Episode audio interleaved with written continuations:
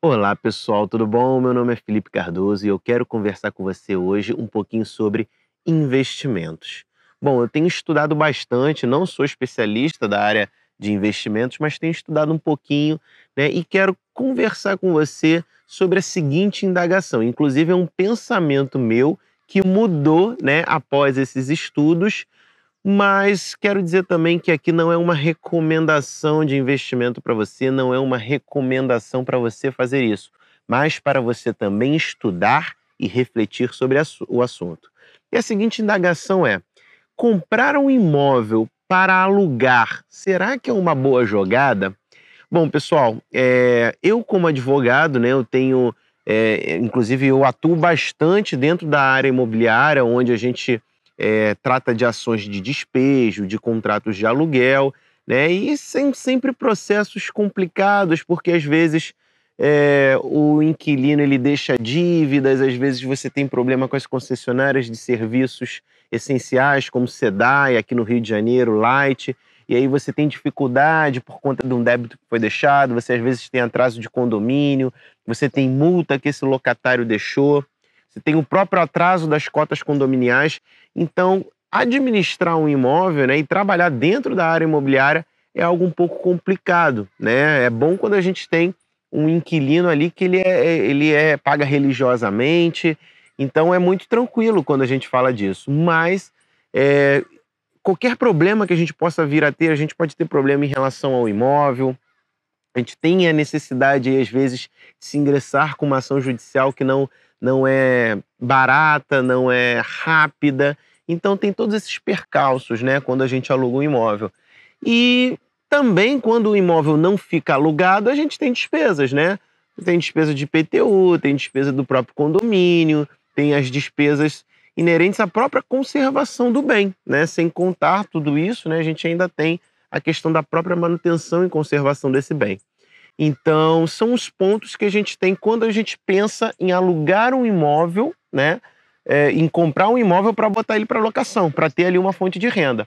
E aí, estudando a parte de investimento, né, eu fui apresentado para, se você não quiser sair da área imobiliária, aos fundos imobiliários, né, que são fundos eh, de gestão que eles podem ou ter diversos imóveis que eles colocam para alugar, né, podem construir imóveis para vender, né? Os fundos imobiliários eles têm os mais diversos tipos de atuação, né? Eles podem comprar CRI, eles podem comprar, eles podem fazer um shopping, alugar as lojas, né? Então cabe você também escolher aí, se for o caso, um fundo, um fundo imobiliário que teria um pouco a ver em relação àquilo que você está fazendo, né?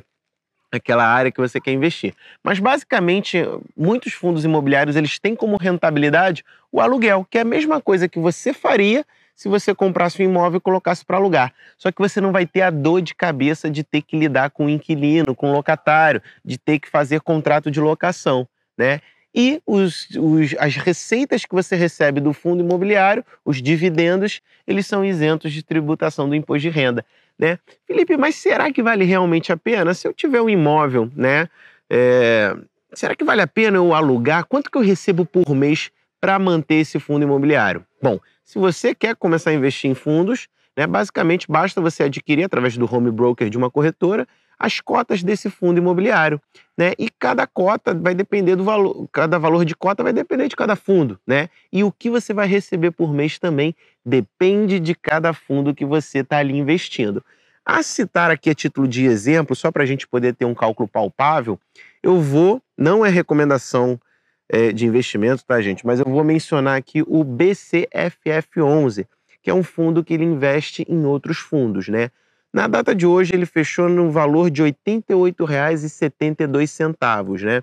Esse fundo, ele investe em outros fundos no geral e ele tem uma rentabilidade por cota mensal de 40 centavos. Então, vamos imaginar que um valor de um imóvel hoje esteja na faixa de algo em 300 mil reais, né? Vou pegar aqui a minha calculadora para me ajudar. 300 mil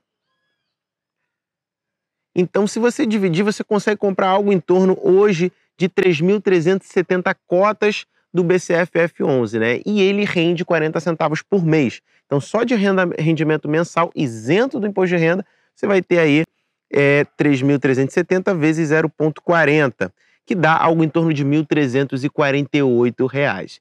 Então, isso você vai receber isento do imposto de renda mensalmente. A cota do o valor da cota do fundo imobiliário ele pode sofrer alteração parecido com uma ação de uma empresa. Né? Então ele pode valer menos, pode valer mais. Você pode ainda ganhar com a própria valorização é, da cota desse fundo imobiliário. Então é importante em você prestar atenção em diversos fatores, né? Não saia comprando fundo imobiliário por aí, mas pense da seguinte forma: um valor de 300 mil reais. Qual tipo de imóvel, em qual localização hoje você consegue comprar? Né? E qual é o valor que você consegue disponibilizar esse imóvel para alocação naquele local? Né? Dependendo do lugar, se você chegar com 300 mil reais, comprar o imóvel, colocar para alocação, né? eu não sei se você consegue atingir ali o valor é, de R$ 1.300. Tudo vai depender do lugar e do imóvel. Né? Isso vai variar muito, né? não tem como eu te dar um, um cálculo aqui, eu quero fazer você pensar, não tem como eu te dar um cálculo do que é bom e do que é ruim, né? Se vale ou não a pena.